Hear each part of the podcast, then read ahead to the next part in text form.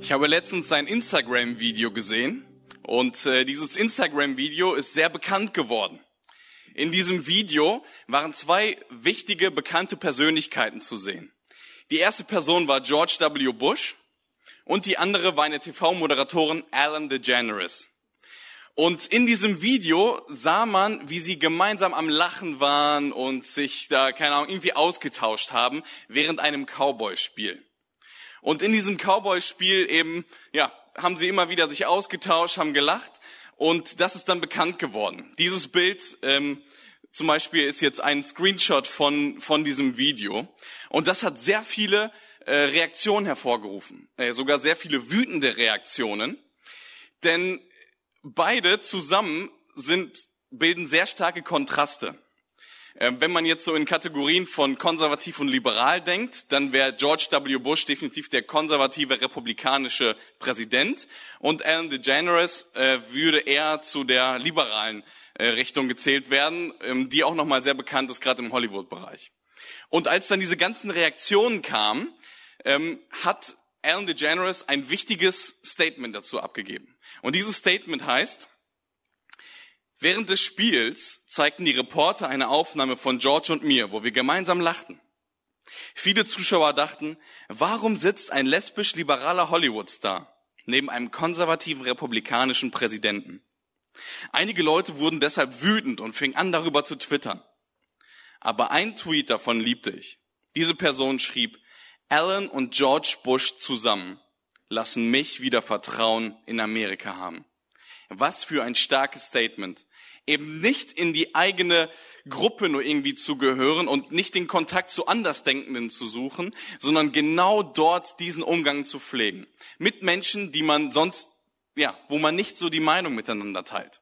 Und weiter sagte sie, freundlich zu sein heißt nicht nur freundlich zu sein denen gegenüber, die anderer Meinung sind, sondern auch denen gegenüber, die nicht deiner Meinung sind. Und damit hat Alan einen ganz, ganz wichtigen Punkt verstanden. Wir sollten freundlich sein gegen jede oder zu jeder Person. Und damit bewegt sie sich auch in einer jüdischen Tradition.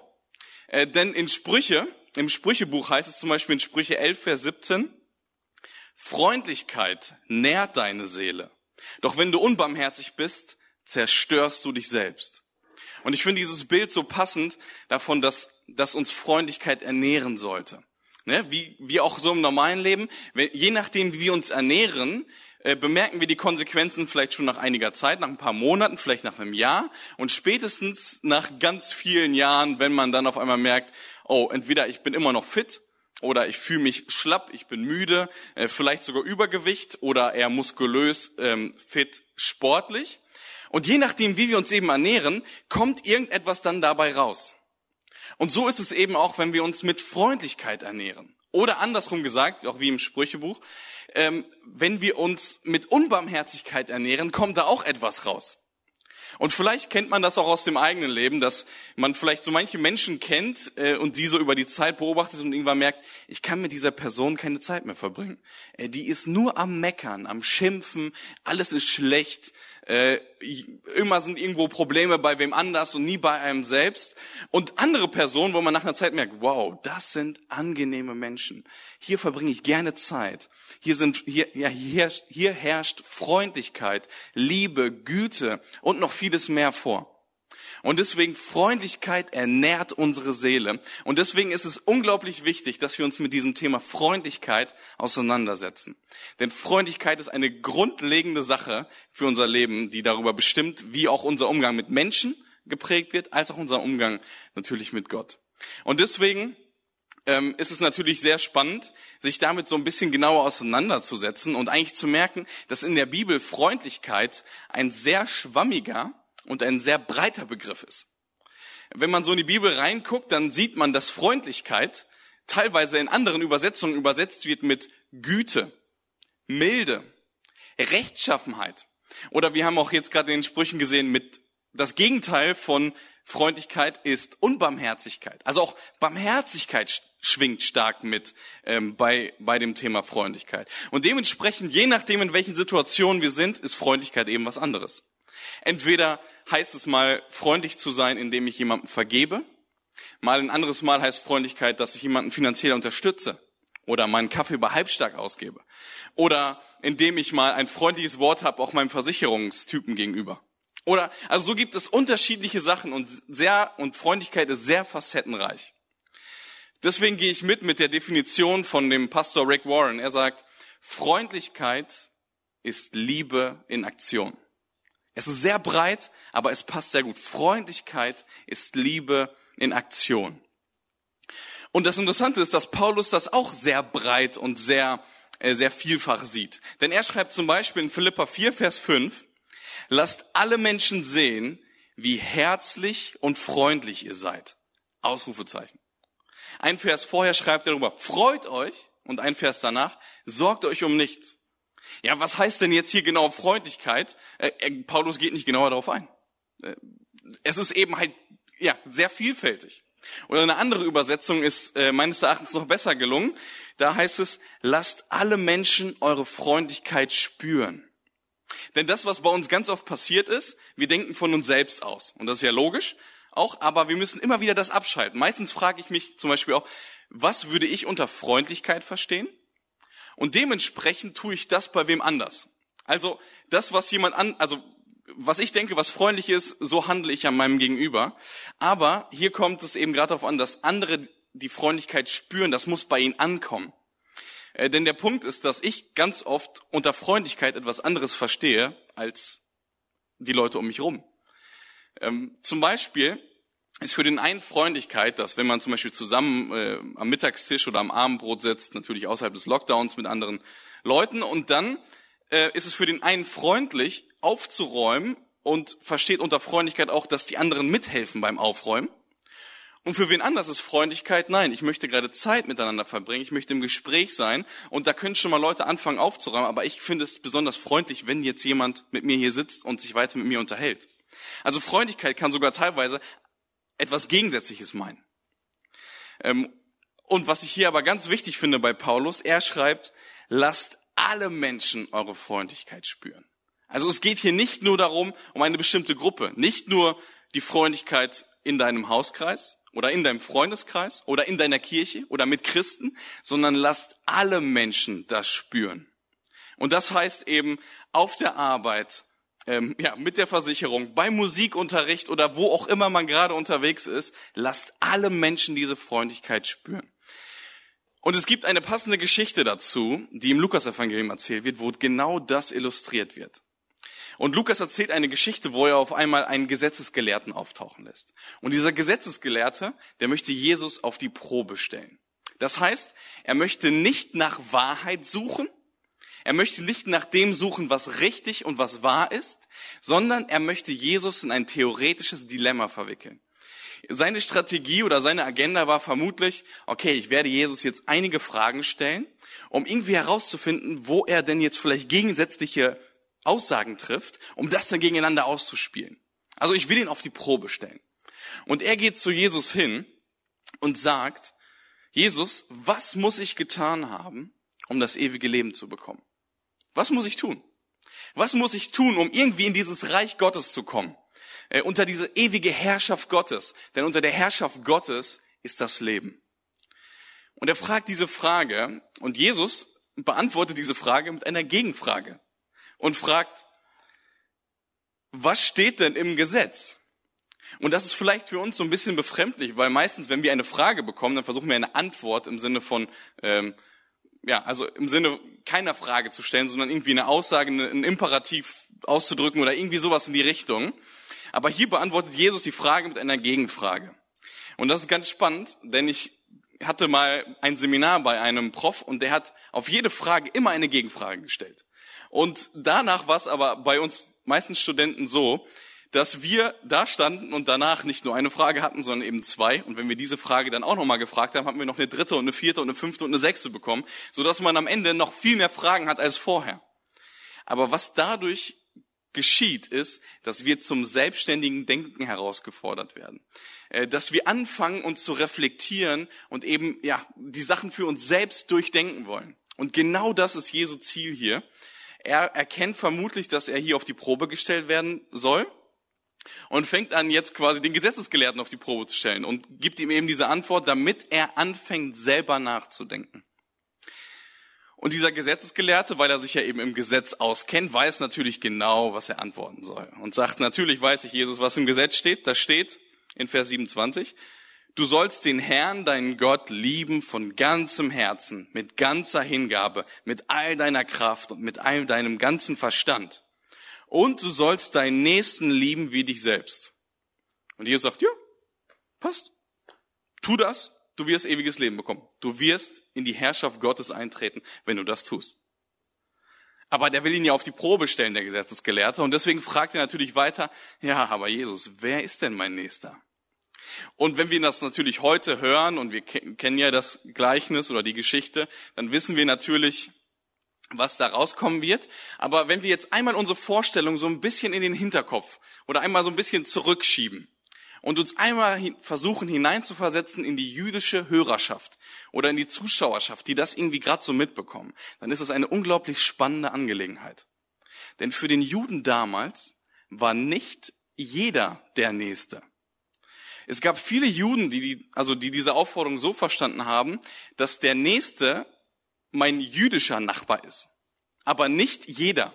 Deswegen konnten auch Juden damals einen Krieg anzetteln gegen die Römer. Oder deswegen konnte man auch so stark im Clinch sein eben mit den Samaritanern.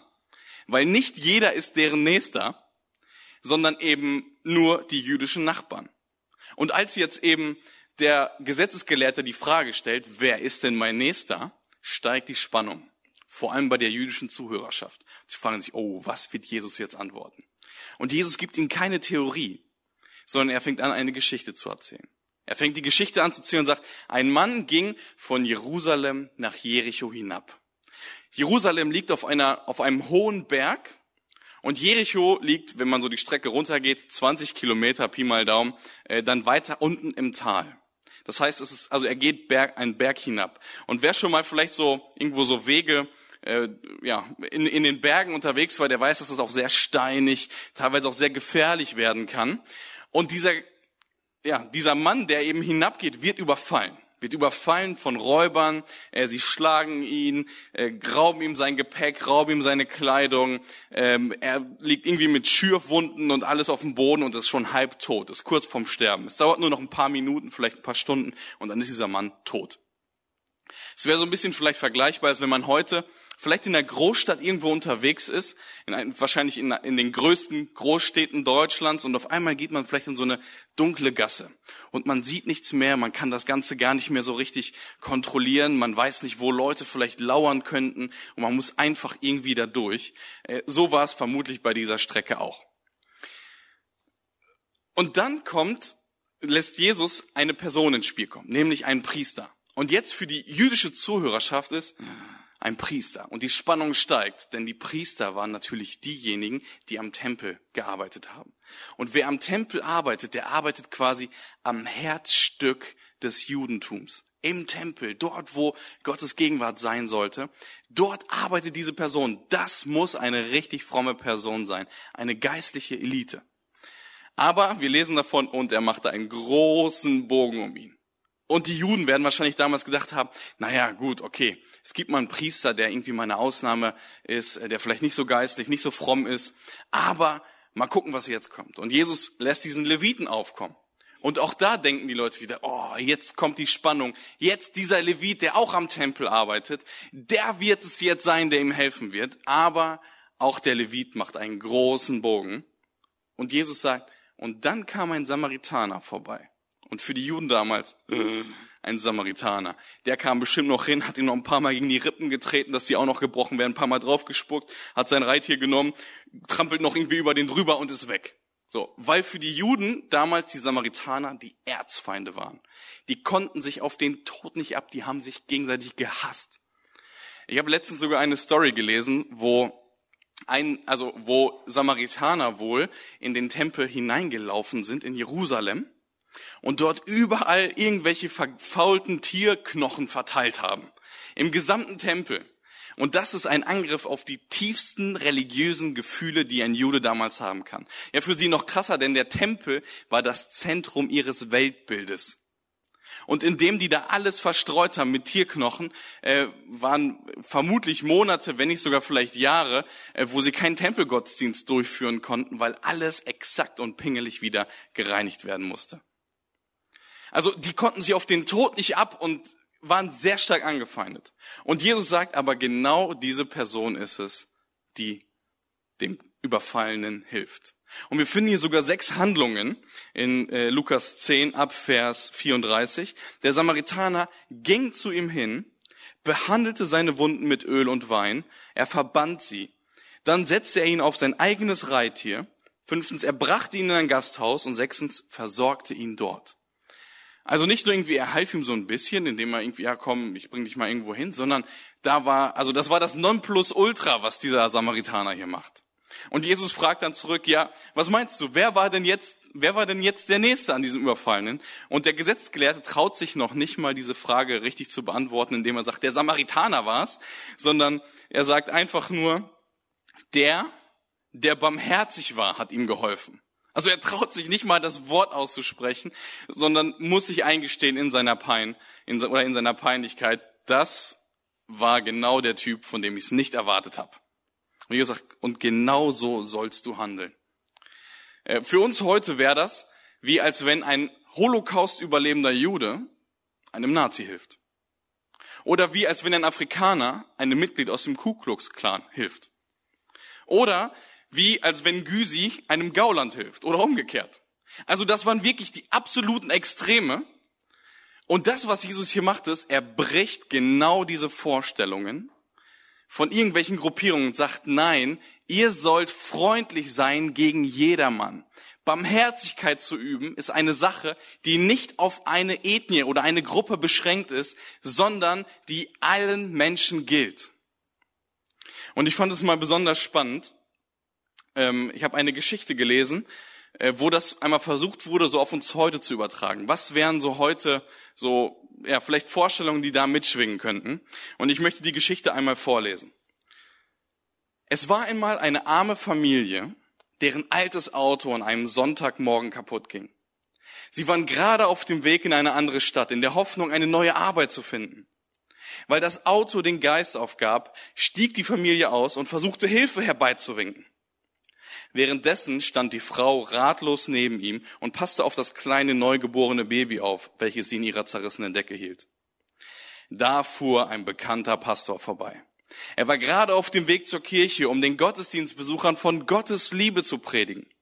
Leider war er schon spät dran, deshalb ist er, deshalb tat er so, als würde er die Familie gar nicht sehen und fuhr einfach weiter. Dann kam ein anderes Auto. In dem Auto saß ein Vorsitzender einer bekannten gemeinnützigen Hilfsorganisation, die Kinder unterstützt. Aber auch er war etwas spät dran, weil er sich noch zum Brunchen mit ein paar großen Spendern verabredet hatte. Also raste auch er an ihnen vorbei. Schließlich kam ein christenverachtender, transsexueller Agnostiker vorbei. Er sah die Familie, empfand Mitleid mit ihnen und fuhr rechts ran. Er brachte sie in einem Hotel unter, bezahlte die Reparaturkosten des Autos und kümmerte sich darum, dass sie etwas zu essen bekommen. Er vermittelte dem Vater eine Firma in der nächsten Stadt weiter, wo er den Chef kennt. Was meint ihr? Wer war der Nächste? Und ich muss sagen, als ich das so gelesen habe und etwas abgeändert habe, dann auch für die Predigt, ähm, habe ich mich wesentlich öfter bei dem Pastor und bei dem Vorsitzenden wiedergefunden. Ich kann mich sogar erinnern, wie wir einmal beim Junggesellenabschied in Mannheim unterwegs waren und wie ich gerade im Gespräch mit ein paar Jungs waren und wir waren am Quatschen und sehe, wie eine Frau mit dem Fahrrad so vorbeifährt und neben so einer Brücke anhält, ähm, sich hinsetzt und anfängt zu weinen. Und ich sehe sogar, sie hat Schürfunden an den Knien und ich meine auch ein bisschen an den Armen und so weiter. Und sehe das so im Augenwinkel und war so, naja, ich bin gerade im Gespräch und äh, bin weitergegangen und habe dann irgendwie so noch weiter gequatscht. Bis ein paar Jungs von uns stehen geblieben sind hingegangen sind und gefragt haben, Entschuldigung, äh, können wir irgendwie helfen? Können wir ihnen irgendwie etwas Gutes tun? Äh, ne, so, wir sehen doch, dass irgendwas gerade nicht so stimmt. Und ich habe mich dabei ertappt, in der Theorie äh, bin ich voll beim Ja und Amen, wir müssen genauso sein wie der freundliche und barmherzige Samariter. Aber in der Praxis ertappt man sich dann doch immer wieder dabei, wie man eben nicht dieser barmherzige Samariter ist. Und lassen wir hier tatsächlich nochmal sogar ein Wort äh, zu dem Thema Sexual, äh, Sexualität sagen. Ich möchte keine Aussagen über, Sexual, über die Sexualethik tun, aber ich möchte eine wichtige Sache sagen. In erster Linie ist es unsere Aufgabe, jeden Menschen freundlich zu sein. Denn das Krasse ist, ich habe von Verwandtschaften hier mitbekommen in OWL, die Leute ausgeladen haben, die Leute abgegrenzt haben, weil jemand anders sexuell empfindet. Und das ist das Antichristlichste, was wir tun können. Wir sollen jeden Menschen lieben, egal wie jemand drauf ist. Und während meiner Zeit in Gießen waren wir im Kontakt mit unserer WG, mit einer anderen WG, wo unter anderem auch eine Drag Queen mit anwesend war. Und wir kamen immer mehr ins Gespräch und ich habe gemerkt, wie viel, wie viel Abneigung gegenüber dem christlichen Glauben da war, weil Leute so schlechte Erfahrungen mit Christen gemacht haben. Und wir mussten lange eine Beziehung bauen, damit das so langsam anfängt zu bröckeln. Und diese Drag Queen hat uns auch gesagt, ja, in meinen Kreisen, wo ich da so teilweise unterwegs bin, äh, wird so verachtend über Christen gesprochen, äh, weil da so eine starke Verletzung da ist. Christliche Liebe sprengt jede Grenze. Christliche Freundlichkeit sprengt jede Grenze. Wir dürfen und sollen jeden Menschen lieben, egal welche Sexualität jemand hat, egal welcher Gruppierung er angehört und egal was man für ein Geschlecht oder welche Rasse man ist. So, christliche Freundlichkeit gilt jeder einzelnen Person.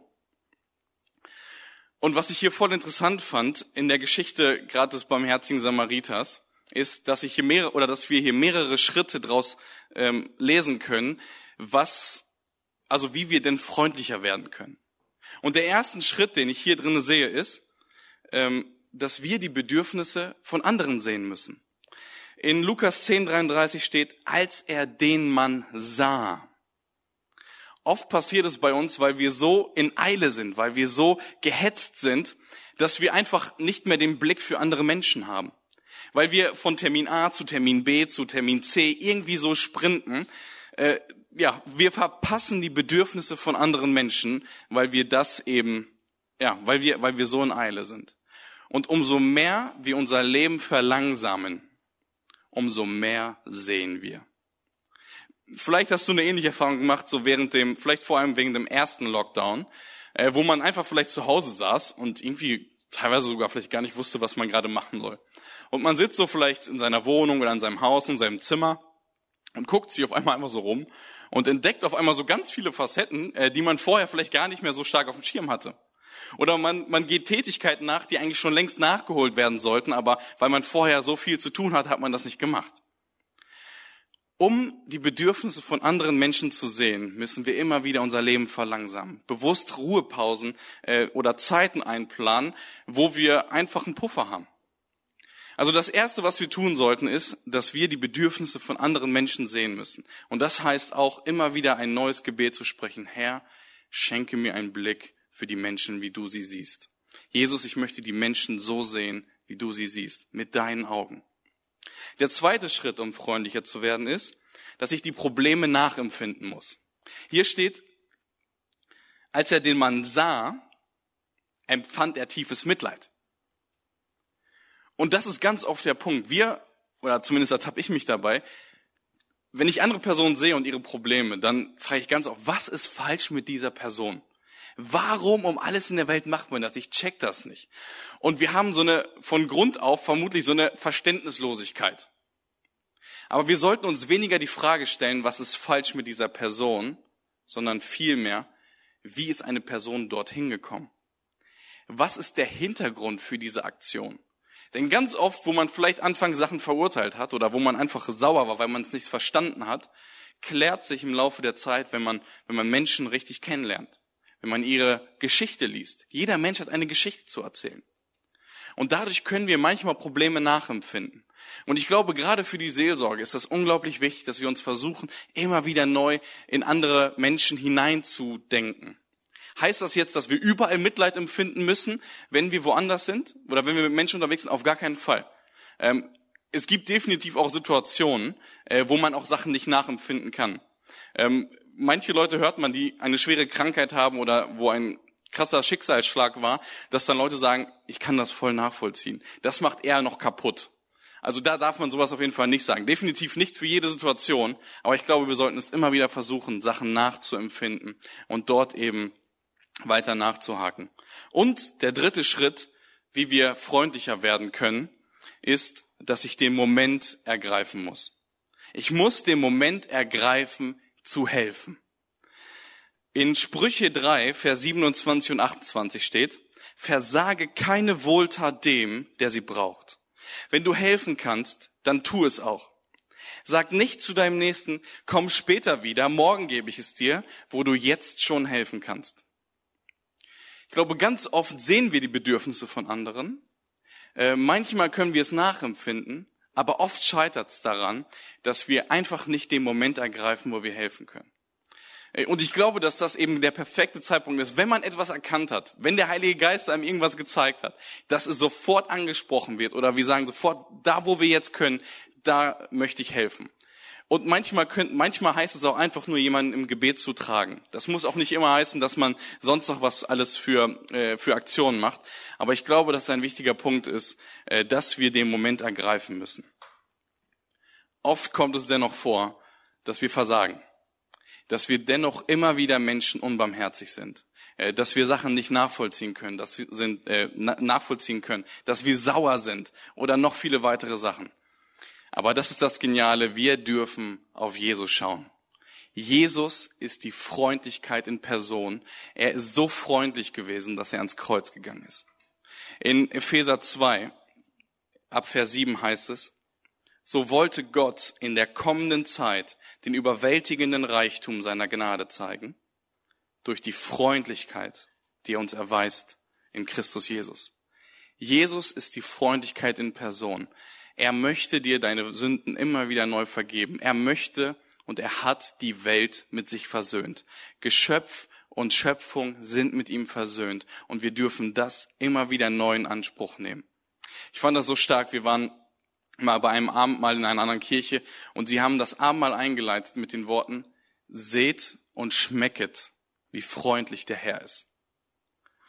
Das, was wir hier gerade im Abendmahl, wieder zu Hause oder hier vor Ort, das, was wir dort gerade geschmeckt haben, das Brot, den Traubensaft, den Wein, das war Jesu Freundlichkeit. Wir dürfen es schmecken, was Jesus für uns getan hat. Und weil er so freundlich zu uns war, dürfen wir freundlich zu anderen Menschen sein. Amen.